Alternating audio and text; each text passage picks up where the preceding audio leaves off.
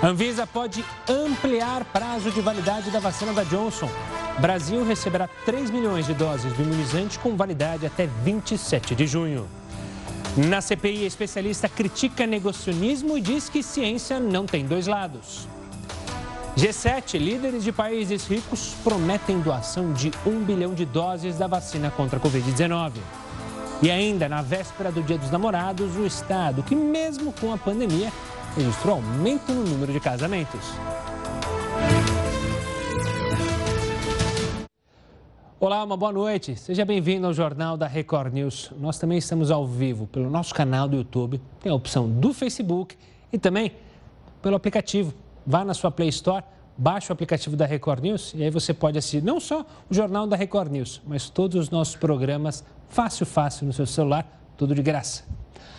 Olha, a vacinação contra a Covid-19 será retomada em breve no Rio de Janeiro, segundo a Prefeitura. As gestantes aguardam a retomada da imunização. É um compasso de espera que parece não ter fim para grávidas que ainda não foram vacinadas contra a Covid. Por enquanto, só podem as gestantes que têm alguma comorbidade. Mas, depois de um mês que a Anvisa recomendou a suspensão da aplicação da vacina de Oxford em grávidas, agora faltam doses das outras duas únicas disponíveis no país, a Coronavac e a da Pfizer. Nesta semana, profissionais de educação foram vacinados, mas grávidas não conseguiram. A Sara é obstetra, especialista em gravidez de alto risco e tem recomendado a vacina desde o início para a segurança das pacientes a gente consegue, com a primeira dose, já atingir um patamar aí em torno de 70% de segurança. A pandemia tem imposto um desafio ainda maior para mulheres que estão gerando uma nova vida. Dados internacionais apontam que no Brasil, grávidas e puérperas, que são mulheres que acabaram de ter um bebê, morrem mais por Covid. Eu vou conversar agora com a Ana Luísa, ela é professora de uma escola pública municipal no Rio e, desde o ano passado, está trabalhando de forma remota. Ela está grávida de oito meses e ainda não conseguiu se vacinar. Como é que foi essa tentativa agora frustrada? Nenhum posto tinha Pfizer sabe? Nenhum posto. Todos os postos só tinham AstraZeneca e os pouquíssimos postos que tinham Pfizer ou Coronavac é, nos orientaram que a orientação que veio de cima para eles é que não se poderia usar essas vacinas para as gestantes da, do, da educação, que essas vacinas estavam guardadas para gestantes com comorbidade ou a, a Coronavac, no caso, seria para a segunda dose e a Pfizer para gestantes com comorbidade. Então, nós não fomos contemplados. A médica destaca que a falta das vacinas tem comprometido até a saúde mental de gestantes. Mais de 650 brasileiras grávidas e puérperas perderam a vida para a Covid entre janeiro e abril deste ano, de acordo com o um levantamento do Instituto Nacional de Saúde da Mulher, da Fiocruz. Esse número é maior do que todas as mortes de mulheres com esse perfil por Covid ao longo do ano passado. O último estudo que está em pré-print, né, feito por grupos de especialistas do, da Fiocruz, entre outras universidades, apontou que cerca de 60% não tinha nenhuma comorbidade. A Morgane faz parte do Comitê de Mortalidade Materna da capital. Eles têm trabalhado para que todas as grávidas e puérperas sejam incluídas nos grupos prioritários. Neste momento, inclusive, mesmo as gestantes com comorbidades passam por dificuldades terríveis, porque estão tendo que peregrinar de posto em posto. Essas vacinas deveriam ser priorizadas para as gestantes porque isso evita uma dupla morte. A gente já sabe, a gente já tem visto é, recém-nascidos com a imunidade adquirida, tanto através da própria gestação via transplacentária, quanto na amamentação. Então, isso é um grande benefício para gestantes puérperas e é isso que a gente quer, não só para nós, como para os filhos. Um estudo feito por três pesquisadores na Suécia mostra que a diminuição da fertilidade das mulheres pode ser explicada pela presença de produtos químicos industriais. Muito se sabe sobre o impacto dessas substâncias na fertilidade masculina, mas poucas pesquisas investigaram como elas afetam as mulheres. Então, as pesquisadoras identificaram que a exposição a certos produtos químicos está diretamente associada a contagens reduzidas de óvulos nos ovários em idade reprodutiva. Embora muitas dessas substâncias químicas já tenham sido proibidas, elas já foram usadas em produtos de uso doméstico, como sprays contra mosquitos, e ainda estão presentes no meio ambiente em alimentos, como peixes gordurosos. Voltando a falar da vacinação, a Anvisa se reuniu hoje com a Johnson Johnson para discutir o pedido de extensão do prazo de validade da vacina contra a Covid-19, que será disponibilizada para o Brasil.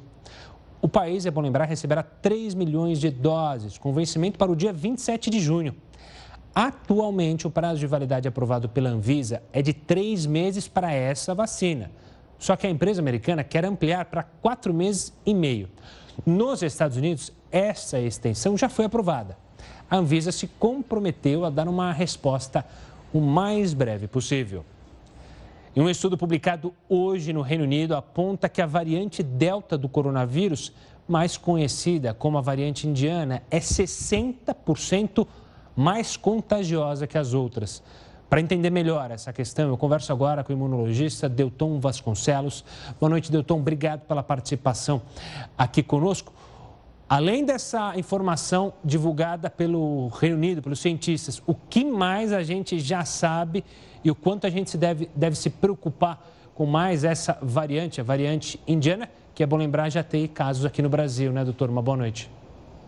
Exato. Boa noite, Gustavo. Boa noite a todos. Então, é muito importante que nós consigamos entender por que, que esses vírus são mais infectantes. É, nessa variante indiana, então, ele expressa algumas mutações dentro da proteína S, que é a proteína de ligação do vírus com o receptor, que aumentam a afinidade da ligação desse receptor com, com, é, com o vírus. Tá? Então, esse vírus vai se ligar com uma força de ligação maior, dessa maneira se tornando mais infectante. E ele tem também uma outra variante, uma outra mutação nesse mesmo receptor que aumenta a capacidade da clivagem dessa proteína é, do vírus para se ligar de uma maneira mais eficiente e ativar as células de uma maneira mais eficiente fazendo com que, além de ser mais infectante, ele possa ter um risco de induzir doenças mais graves. Então, esse é um, é um ponto extremamente importante. A gente vê que um dos, uma, um dos aminoácidos trocados é, nessa variante indiana é, também é trocado na nossa variante, tanto na variante sul-africana quanto na nossa variante P1. Tá? Então, aquele aminoácido 484, então, ele tem uma troca. Na indiana é uma troca diferente, mas também é uma troca que, que a gente muda de um aminoácido que tenha uma carga ácida e por um, uma, um aminoácido alcalino, então aumentando a facilidade de ligação nas células. Isso é um ponto muito importante, essa alteração físico-química também. Doutor, como você mencionou, né, outros estudos também apontaram, quando surgiram variantes, a da África do Sul, a da Inglaterra, sempre uma maior é, possibilidade dele infectar mais rapidamente. Isso é uma tendência no vírus, ele criar, então, é, novas possibilidades para ele se reproduzir de forma mais rápida? Me corrija se eu tiver usado algum termo é, incorreto, doutor. Bom, é, os vírus sofrem mutações o tempo inteiro.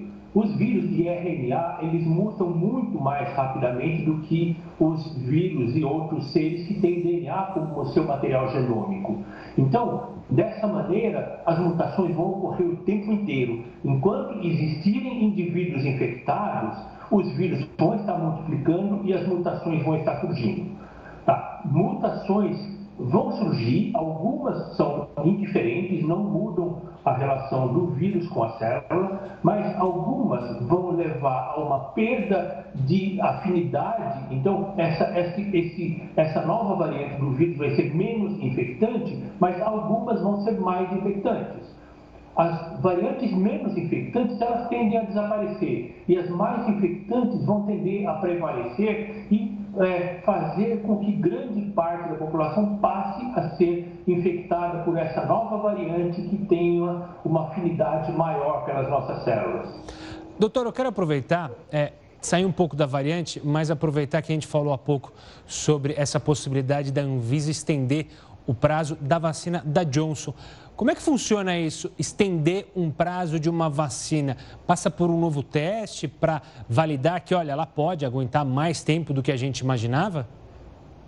Sim, isso é um procedimento rotineiro em novas medicações, em novos insumos farmacêuticos, né? É, por quê? Porque o tempo de testagem ainda é muito curto. É, a gente está usando as vacinas faz aproximadamente seis meses, um pouco mais que isso, no mundo todo. Então, dessa maneira, então não houve tempo de testagem para avaliar a estabilidade desses produtos, dessas vacinas. E com, conforme o tempo vai passando, os primeiros lotes vão sendo guardados e vão sendo testados a estabilidade é, rotineiramente, de tempos em tempos, e com isso eles conseguem é, aumentar o prazo de validade com toda a segurança. Então, é, como foi falado, é, o, FDA, que é o órgão regulamentador é, dos Estados Unidos, aumentou em seis semanas, de três meses para quatro meses e meio, agora muito recentemente nos últimos dias. E a Anvisa provavelmente vai fazer o mesmo, já que tem uma avaliação bastante segura de que é, essa vacina pode ser utilizada com toda a segurança, com esse intervalo maior de, de utilização, um prazo de validade maior. Doutor, obrigado pela participação aqui conosco, mais uma vez trazendo informação de qualidade para a gente entender não só a vacina, mas também as variantes. Um forte abraço, até uma próxima. Ela, por falar em vacinação, os profissionais da educação com mais de 18 anos começaram a ser vacinados aqui em São Paulo. De alunos, o transporte escolar levava professores ansiosos para chegar ao posto de vacinação. Profissionais de educação básica de 18 a 44 anos começaram a ser imunizados hoje. Com a inclusão desse grupo, o Estado vai fechar o mês com todos os professores e demais profissionais que atuam nas escolas das redes estadual, municipal e particular vacinados. Estava preocupada em, em não poder cuidar das crianças, não vi a hora de tomar a vacina, porque é muito importante mesmo. Um alívio imenso, uma alegria, porque nós voltamos a trabalhar, né? Então nós precisávamos dessa imunidade, né? Camila é professora dessa escola particular. Atualmente, apenas 35% dos alunos podem participar das aulas presenciais. Essa é uma das classes onde ficam os professores responsáveis pelas aulas online, o ensino à distância, que se tornou tão comum, tão importante durante a pandemia.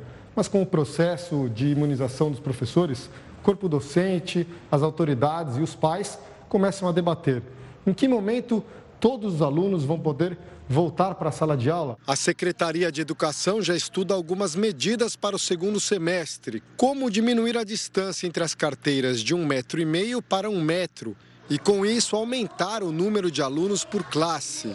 A gente não tem é, como meta que todas as escolas cheguem a 100%. Então, a gente está pensando em termos de segundo semestre, da gente poder voltar com o maior número de alunos. Mãe de duas alunas que estudam apenas à distância, Andrea começa a se sentir mais segura. Provavelmente em agosto as duas vão para a escola. E para os professores já vacinados, o melhor vai ser reunir a turma de novo na mesma sala. Acho que o professor foi, foi feito para ver o aluno de, de frente, né?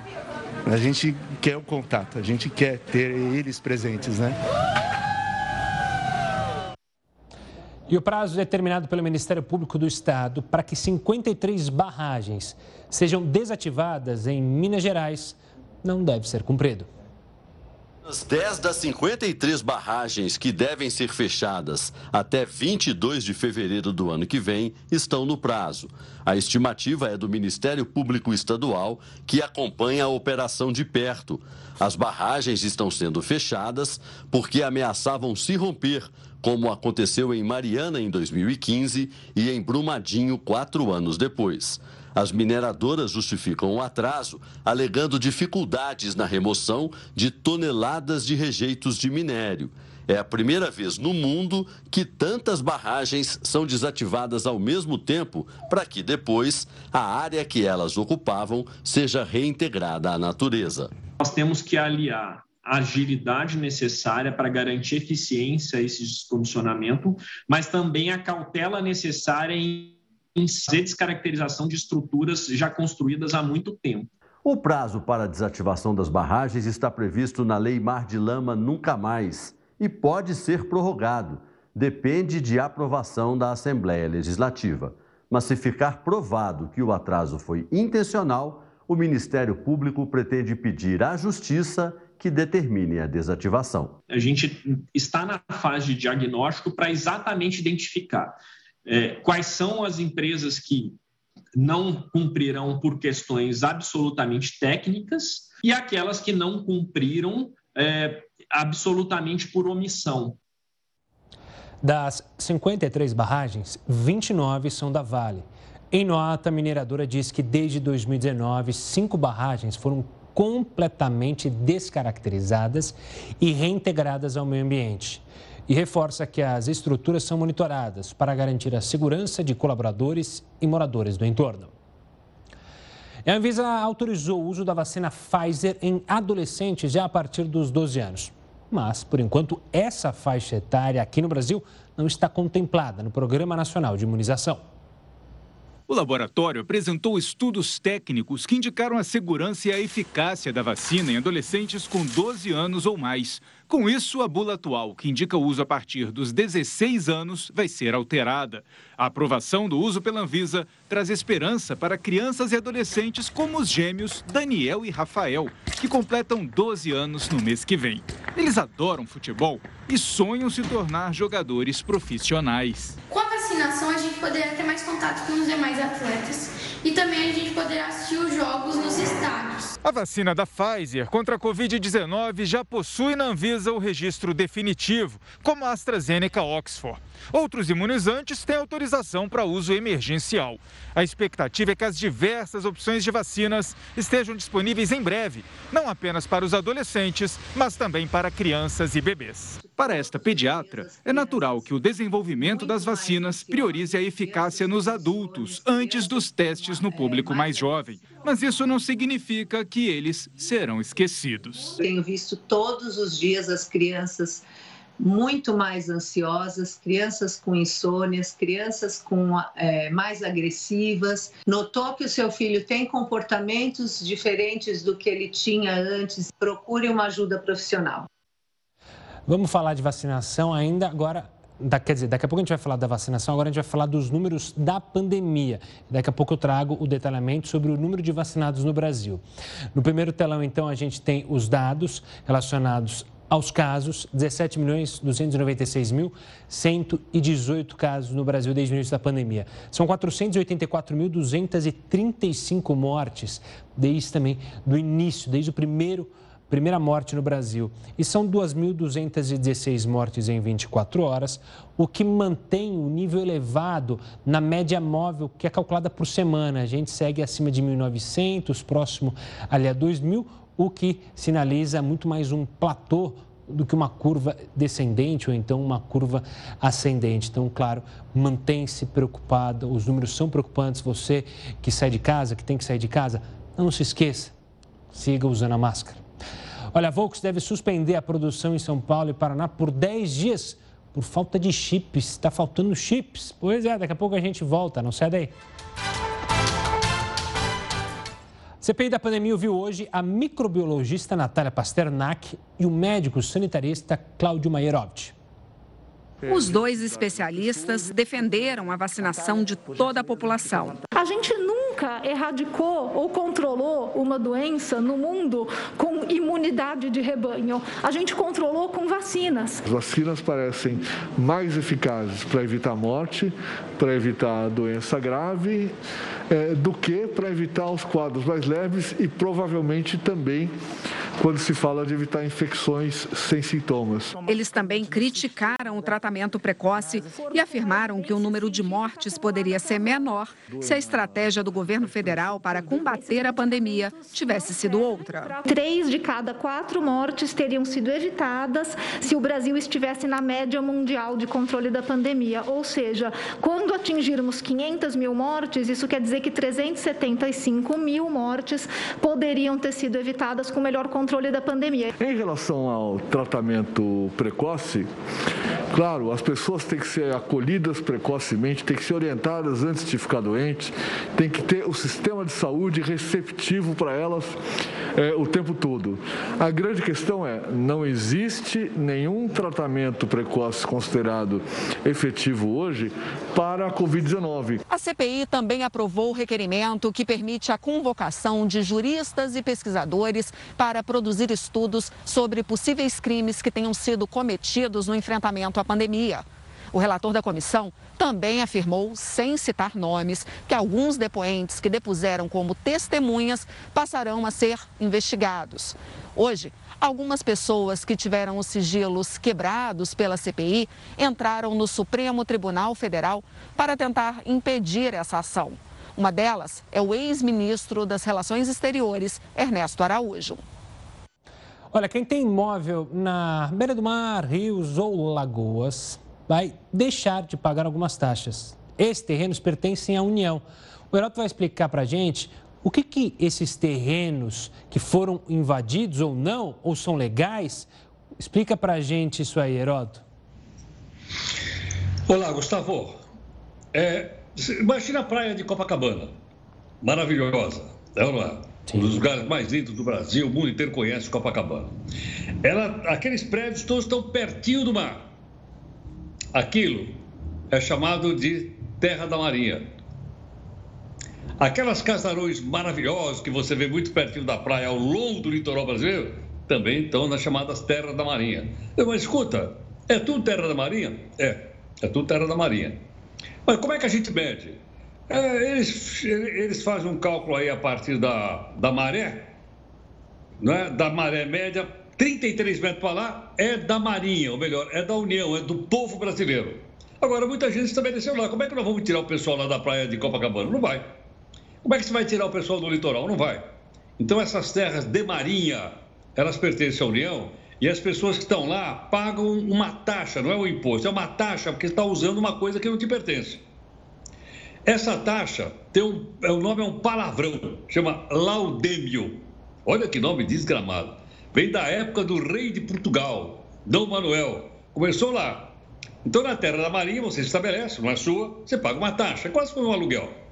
Bom, mas aí é o seguinte, aí eu resolvi vender meu apartamento na praia de Copacabana ou então aqui no litoral norte de São Paulo. Eu tenho que pagar 5% de laudêmio. Então eu não estou vendendo uma coisa que é minha, não é de minha propriedade. Eu estou vendendo uso para outra pessoa. Escuta, mas isso é uma coisa que nasceu, sem brincadeira, na época do Brasil colonial, no século XVI e está funcionando até hoje.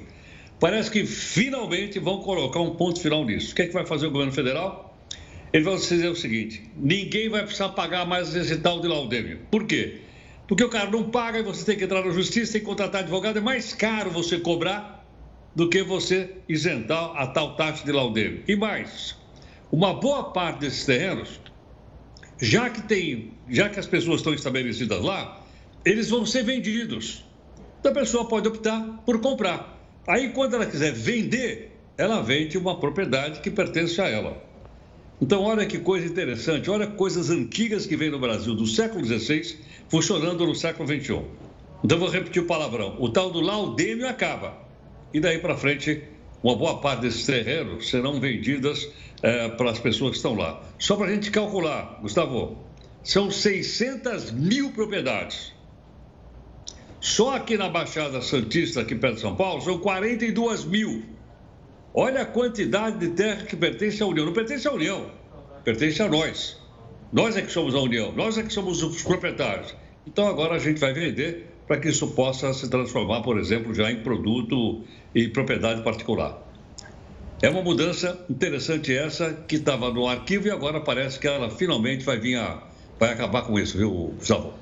Mas é uma tristeza o Laudemio morrer, não pela taxa, obviamente, mas a expressão, quem tiver filho podia usar. Laudemio, nome bonito, achei simpático. Imagina, o senhor Laudemio está aqui hoje conosco é, no jornal para dar uma entrevista. Gostei do nome Laudemio, Heroto. Vou guardar ele no meu caderninho. Pior, pior sabe o que é? É se você me perguntar de onde apareceu essa palavra. Aí eu tinha que, teria que voltar lá no latim e dizer que veio da palavra laudate em latim, que significa exatamente da propriedade. Olha que maravilha. Então já tem, quem quiser o nome Pelo de Laudemir para o filho, já tem toda a história com o Heródoto. Gabriel, é a chamada pouco... cultura inútil. é verdade. Daqui a pouco a gente volta a se falar com outros assuntos dentro do Jornal da Record News. Vamos falar da Petrobras agora, que anunciou hoje uma nova redução do preço da gasolina, mas nas refinarias. Com a diminuição, o preço pode chegar a R$ 2,53 por litro a partir de amanhã. O reajuste é de mais ou menos de 2%.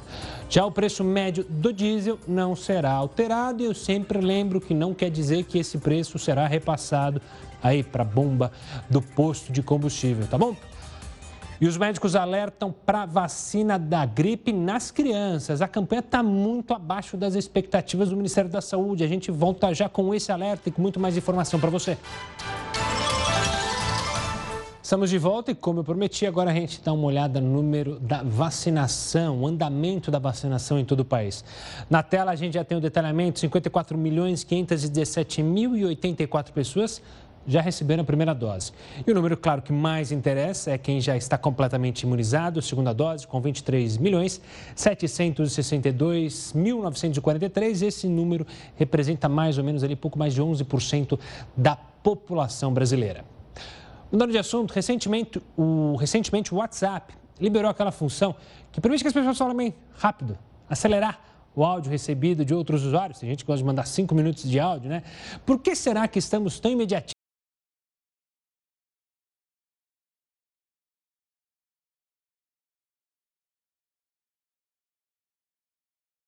Conosco, uma atitude simples, né? Acelerar o áudio que você recebe.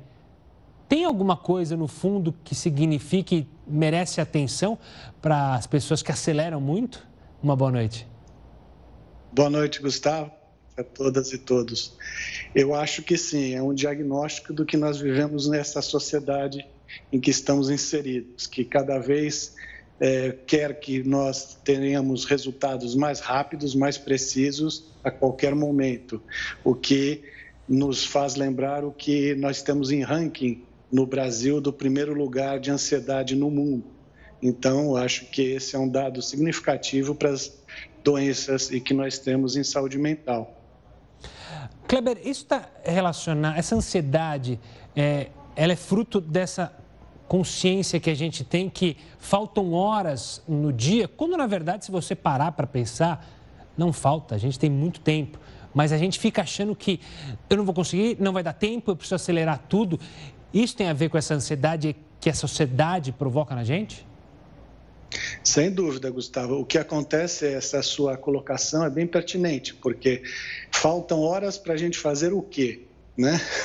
O dia ele não muda, ele tem 24 horas. No entanto, por hipótese, nós é, sempre temos a prerrogativa de que eu quero ferramentas e instrumentos tecnológicos que são bem-vindos para que eu ganhe tempo. Mas isso em teoria. Na prática, o que acontece é que a gente por exemplo, duplica a velocidade da voz do outro que está ali do outro lado emitindo uma mensagem, e aí depois eu pergunto o que faremos com esse tempo que eu ganhei. Na verdade, talvez você escute mais duas, três mensagens naquele lugar. E o mais importante é que cada vez menos nós estamos escutando o outro. Quer dizer, você não percebe é, pelo dado da voz como aquela, aquela pessoa está, se ela está bem, se não está. Então, é, o que significa esse sentido, a, a, mensagem? Eu quero resumir a vida durante é, um tempo mínimo para fazer o que com esse tempo? Né? Então, a sociedade, sim, nos indica que cada vez mais nos acelera e esse movimento e essa velocidade faz com que a gente ganhe ansiedade. Essa ansiedade, essa aceleração, ela sempre está associada a uma irritabilidade maior, Kleber? Olha, é, uma pessoa ansiosa acaba, ela tendo pensamentos acelerados, acaba se tornando uma pessoa insone, acaba tendo resultados, por exemplo, como a síndrome de burnout, que é um esgotamento, quando você fica exaurido e não consegue fazer mais nada. Cada 10 brasileiros, 3 padecem do burnout, ou seja, é, isso faz sim com que a pessoa insone, irritada, ela fique naturalmente mais nervosa e é, sem conseguir uma questão que é a concentração. algo fundamental. E também ela impede que a gente se torne mais criativo, inclusive. A criatividade também é afetada? Por que, que a criatividade, agora me, me deixou curioso, por que, que ela é afetada por isso, Kleber? Sem dúvida, porque assim, se nós pensarmos no mundo que nós vivemos, em que nós estamos postos em um mundo de imagens pronta, então imagine, por exemplo, existem livros que têm o título que é Histórias de Ninar em um minuto. Aí você resume a Branca de Neve em um minuto, faz com que a criança não consiga nem exercer aquele pensamento e a imagem que é tão fundamental e importante para a primeira infância, para que ela internamente consiga produzir. Então, quando nós temos uma sociedade com resultados prontos, acelerada, faz com que você não tenha aquela pausa necessária para o cérebro, para o pensamento, de você ter a condição com os seus próprios recursos conseguir dar conta das coisas da vida cotidiana. É um pouco daquele ócio criativo, né, Kleber? Que é tão importante. É, é, o, o, o, autor desse livro, que é um italiano, De Masio, ele falava muito sobre isso. E, de fato, né, nós estamos inseridos numa sociedade que você é invadido a todo momento, é, do acordar ao dormir, e isso, é, os pixels, por exemplo, das imagens, os áudios, isso tudo interfere no nosso dia a dia. E faz com que, de fato, você não tenha esse, esse prazer, esse júbilo, que todos nós precisamos de um momento de pausa, de descanso. Então, é importante que a gente é, desligue a telinha, quanto mais agora na pandemia, que é um recurso que nós estamos utilizando ainda mais. O ócio criativo é muito bem-vindo e necessário para a vida. Viva o ócio. Kleber, obrigado pela participação aqui conosco, é, dentro do Jornal da Record News e dando dicas valiosas sobre essa nossa cabeça que às vezes entra em aceleração, assim como os áudios. Um forte abraço e até a próxima. Vamos falar da Comissão dos Direitos Humanos da Ordem dos Advogados do Brasil, lá no Rio de Janeiro, que pede que seja investigada uma possível fraude processual cometida por policiais militares após a morte da designer Kathleen Romeu. Doze PMs foram afastados do serviço nas ruas. Foi o primeiro depoimento da família à polícia. A avó, o namorado e os pais de Kathleen Romeu passaram quatro horas na delegacia. Todo dia a gente vê isso daí pedindo justiça, pedindo mudança e nunca muda. Mas se não tiver ninguém para pedir, aí mesmo que nunca vai mudar. Então por ela a gente tem que falar, por ela a gente tem que ter voz. Nessa sexta-feira, os amigos da jovem publicaram um manifesto em uma rede social onde também pedem justiça. Os 12 policiais militares que estavam na ação no dia da morte de Kathleen foram afastados das funções. A corregedoria também apura a conduta dos PMs, que devem prestar novos depoimentos nos próximos dias. A Ordem dos Advogados do Brasil pediu a reconstituição da cena do crime para tentar descobrir de onde partiu o tiro que matou a jovem. Nós não temos dúvidas de que foi um homicídio. Foi um homicídio e certamente um homicídio, ao que tudo indica, e há indícios muito fortes, um homicídio praticado pela Polícia Militar. O Ministério Público Estadual abriu uma investigação independente para apurar se houve crime militar. Até agora, cinco policiais da unidade de polícia pacificadora do Lins já foram ouvidos. Os investigadores já sabem que Kathleen morreu com um tiro de fuzil no peito, mas ainda apuram se houve fraude processual, alterações no cenário da morte para dificultar as investigações e demora para prestar socorro à vítima. Eu preciso gritar por justiça por Kathleen de Oliveira Romeu. Justiça. Não foi em vão, não vai ser em vão. Agora a gente fala do cenário internacional. Foi formalizado hoje um acordo para a criação de um novo governo em Israel. Com isso, o primeiro-ministro Benjamin Netanyahu deve ser substituído já na semana que vem. O documento será submetido ao parlamento no domingo. A nova coalizão é, envolve partidos de extrema-direita, de centro e até de extrema-esquerda, e até pela primeira vez um partido formado por árabes. O conservador Naftali Bennett deve ser o primeiro-ministro até agosto de 2023. Depois, ele será substituído pelo centrista Yair Lapid. Benjamin Netanyahu, que é isso que você vê aí, deixará o cargo após 12 anos. Foi o primeiro-ministro mais longevo da história de Israel. Começou hoje o primeiro encontro do G7 desde o começo da pandemia. O coronavírus e a retomada mundial após a crise foram os principais assuntos debatidos pelo grupo dos sete países mais ricos do mundo. Antes mesmo do início da reunião, foi anunciada a distribuição de um bilhão de doses de vacinas a países em extrema necessidade. Grupo de manifestantes se reuniu para pressionar os líderes a firmarem acordos mais ambiciosos e efetivos para frear a pandemia. Além das sete maiores potências econômicas do mundo, Austrália, Índia, África do Sul e Coreia do Sul foram convidadas para o evento deste ano. O presidente americano Joe Biden participou da cúpula pela primeira vez desde que assumiu o cargo. No primeiro dia de evento, o presidente norte-americano disse que pretende defender uma economia global mais justa, sustentável e inclusiva. Na semana que vem, Biden vai se encontrar com a Rainha Elizabeth no Palácio de Windsor e com o presidente russo Vladimir Putin, em um evento que está sendo organizado com forte esquema de segurança em Genebra, na Suíça. Ainda sobre isso, o presidente dos Estados Unidos, Joe Biden, e o primeiro-ministro da Inglaterra, Boris Johnson, foram alvos de outros protestos durante a reunião do G7. Bonecos infláveis das autoridades passaram de barco a manifestação com as caricaturas pedia medidas mais efetivas dos Estados Unidos e dos países da Europa no combate à pandemia e também às mudanças climáticas.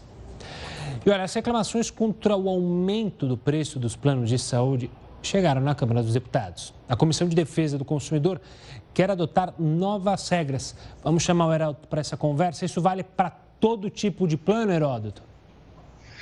Não, não vale não. você ter uma ideia, Uh, Gustavo, tem uma coisa curiosa. Mesmo com a pandemia e com muita gente perdendo dinheiro, perdendo emprego, perdendo salário, sabe que aumentou em um milhão de pessoas que entraram nos planos de saúde. Hoje nós estamos com quase 48 milhões de pessoas no plano de saúde.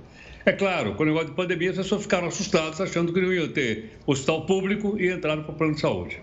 Só que tem dois tipos de plano de saúde. Um, que é regulamentado pela ANS, é aquele plano chamado individual. O plano chamado coletivo, de três pessoas para cima, esse não é regulamentado. Então, o que acontece? Quando você vai lá e fala, olha, eu queria fazer um plano individual, eles não têm o menor interesse de botar você no plano individual. Por quê? Porque o aumento anual é, é, é auditado pela ANS.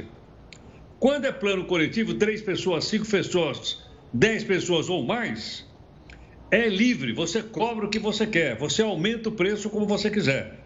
E só para você ter uma ideia, no último ano, o preço aumentou em até 50%. O preço, é aí que os planos de saúde ganham realmente uma quantidade fantástica de dinheiro. Qual é a discussão que está na Câmara? A discussão é o seguinte: é que a mesma regra que vale para o plano individual possa valer também para o plano coletivo. Ou seja, que o plano coletivo também tem o seu aumento regulamentado pela, pela, pela ANS. Agora, como você sabe, se tivesse um mercado mais aberto, com mais plano, concorrência, etc., tudo bem, era capaz dos preços baixarem. Mas a gente tem quatro ou cinco grandes empresas de plano de saúde e, logicamente, você sai de uma e cai na outra e a regra é a mesma. Ou seja, o aumento é livre. Detalhe: eles dizem, olha, nós estamos aumentando mais do que a inflação do ano, porque a inflação médica é maior. O que é inflação médica? Não, aumentou o esparadrapo, aumentou a máscara de, do médico, aumentou uh, o salário do enfermeiro, você entendeu não? E aí vai lá para cima. Então vamos ver se a Câmara avança e acerta essa questão então dos planos coletivos de saúde, porque eles são muito caros, realmente muito caros. Boa, Herói. Daqui a pouco a gente volta a se falar ainda no jornal da Record News. E olha, depois de 10 anos, o Brasil voltou a fazer parte do Conselho de Segurança da ONU. Nós voltamos já com essa e com outras informações. Continue conosco. Estamos de volta para falar do governador do estado americano do Texas, que vai colocar mais restrições para a entrada de imigrantes. Assuntos como a ameaça de prisão e a continuação da construção daquele muro na fronteira do México estão em pauta. Mas, Heroto Barbeiro, conta para a gente, o governador é do partido do Donald Trump? Você vai deduzir rapidamente, com a seguinte frase que ele citou. Aqui não tem tapete vermelho para migrante. De que partido ele é? É do partido do Donald Trump. Não tenha dúvida, né? É do Partido Republicano, logicamente. É, com, essa, com essa frase, só pode ser do. Ele é, é um cidadão chamado Greg Abbott. E o governador está dizendo mais. Diz que na semana que vem, ele vai anunciar que ele vai continuar fazendo o muro. Olha o muro aí, o muro do Trump. Esse que vai continuar fazendo o muro que separa, então, o Texas do México. Atenção, senador. O México não faz fronteira com o Brasil. Tem um senador aí que acha que o México faz fronteira com o Brasil. Não faz. O Texas faz fronteira com o México lá nos Estados Unidos. E ele vai continuar fazendo, então, a, a, a cerca lá, o muro, sei lá, o que o, o Trump estava fazendo. Então você vê que prossegue lá. E mais, ele diz o seguinte ainda: ele tem 5 bilhões para gastar com segurança. O cara que passar por lá de lá sem documento, o cara vai ser preso. E aí eu tive vendo o seguinte: por que razão? Ele vai ser preso é, porque ele é, invadiu propriedade privada. Você passar para lá, invadiu propriedade privada, ou então tráfico de droga ou danos materiais, vai parar na cadeia. Eles não vão deixar o sujeito solto. O governador disse que vai mandar para a cadeia. E só para encerrar aqui, ele está comemorando o quê? Depois de um mês que o Texas está sem máscara, cai o número de pessoas infectadas pela Covid-19. Por quê? Fácil. Primeiro, grande quantidade de vacina, não teve feriados por lá e o pessoal também evita aglomeração. Tanto que teve um jogo de beisebol lá, no estádio que cabia 40 mil pessoas, tinha só 12 mil, mas tinha gente no estádio. Esse é o estado do Texas republicano, Gustavo. Boa, o controle da pandemia, né? É diferente, tem vários aspectos. Né? A gente até comentava hoje na redação, Austrália, por exemplo, tem uma vacinação baixíssima, mas o controle da pandemia está maravilhoso. São várias coisas que influenciam nesse controle. Heroto, a gente volta a se falar na segunda-feira, hein? Sextou. Um bom descanso e um bom final de semana para você. Tchau, tchau. Tchau, tchau. E olha, depois de 10 anos, o Brasil voltou a fazer parte do Conselho de Segurança da ONU. A vaga de membro rotativo vai até dezembro de 2023. Emirados Árabes Unidos, Albânia, Gana e Gabão também foram eleitos. Pelas redes sociais, o Itamaraty diz que a escolha do Brasil reconhece a contribuição do país para os temas de paz e segurança internacionais. O Conselho de Segurança é formado por cinco membros permanentes: Estados Unidos, China, Rússia, Reino Unido e França, e por dez que mudam a cada biênio. O Brasil busca, com mais três países, o direito a uma vaga fixa. E agora você vai ver uma imagem impressionante. A cidade de Sydney, na Austrália, foi completamente encoberta por um nevoeiro. Os principais cartões postais da maior cidade do país ficaram escondidos. A região foi atingida por uma grande frente fria, que fez a temperatura chegar a 10 graus, a mais, a mais baixa dos últimos 37 anos. Ah, durante o dia, a névoa começou a se dissipar e agora a situação já está um pouco melhor. E novas imagens do solo de Marte, tiradas pelo robô que pousou em maio no planeta vermelho, foram divulgadas hoje.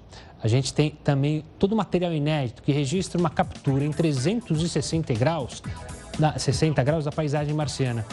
O robô também fez uma selfie junto da plataforma de pouso. Os chineses chamaram a imagem de retrato em família. A rampa que o robô usou para descer até o solo para explorar Marte também foi revelada. As imagens foram divulgadas hoje pela China. Mesmo com a pandemia, tem um estado aqui no Brasil que registrou um aumento no número de casamentos. E os casais buscaram cerimônias bem criativas, com respeito, claro, aos protocolos sanitários. Quando Miriane e Bruno se conheceram, ah, foi amor à primeira vista. E a gente se encontrou para fazer um treinamento e assim que a gente se viu no aeroporto, a gente teve essa sensação de já se conhecer e a gente nunca mais parou de se falar. Quando a gente se conheceu, a gente sentiu, nós dois, que. como se a gente já se conhecesse há muito tempo, entendeu? Um ano depois da troca de olhares, o casal resolveu morar junto. Depois de dois anos e meio de namoro, veio o desejo de concretizar a união. Mas como fazer isso em plena pandemia? Mesmo com tantas restrições exigidas pela pandemia, alguns casais se encorajaram a realizar o sonho do casamento.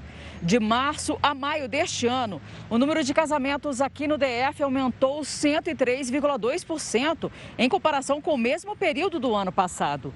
Casais buscaram opções para evitar aglomerações e o jeito foi se reinventar para ter a tão sonhada celebração a dois. Foi aí que Miriane e Bruno resolveram seguir adiante com a cerimônia, mesmo sem convidados. E um dia eu perguntei se ele não topava fazer do jeito que as circunstâncias exigiam, que é fazer tudo com segurança, com quase ninguém, mas que fosse um evento bonito e acho que a gente conseguiu fazer isso. A família e os amigos só souberam do casamento depois que receberam um cartão escrito Casamos, contendo o emocionante vídeo com todos os preparativos e o momento da cerimônia. A gente enviou um cartão, né, que tinha um QR Code e as pessoas puderam assistir o vídeo, ouvir nossos votos, ouvir a celebração. E a gente ouviu muitos relatos de pessoas emocionadas falando que conseguiram mesmo se sentir parte daquilo ali. Essa prática de casar às escondidas é conhecida como elopement wedding. Traduzindo para o português, elopement significa fugir. Nada mais é do que o casamento secreto, escondido, fugido. E essa tendência tem ganhado cada vez mais adeptos. O formato tem caído no gosto de celebridades, como a modelo Isabeli Fontana e o cantor Di Ferreiro. Mas esse tipo de casamento, especialmente por suas vantagens, também está se tornando tendência entre casais anônimos. Foi muito especial mesmo. A gente se emocionou, a gente riu, a gente dançou.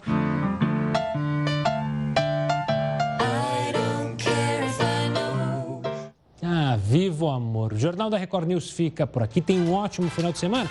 Pratique um pouco do ócio criativo, descanse, desligue um pouquinho. Mas siga conosco. Agora você continua com o News das 10 e a Manuela Caiado. Uma ótima noite. Tchau, tchau.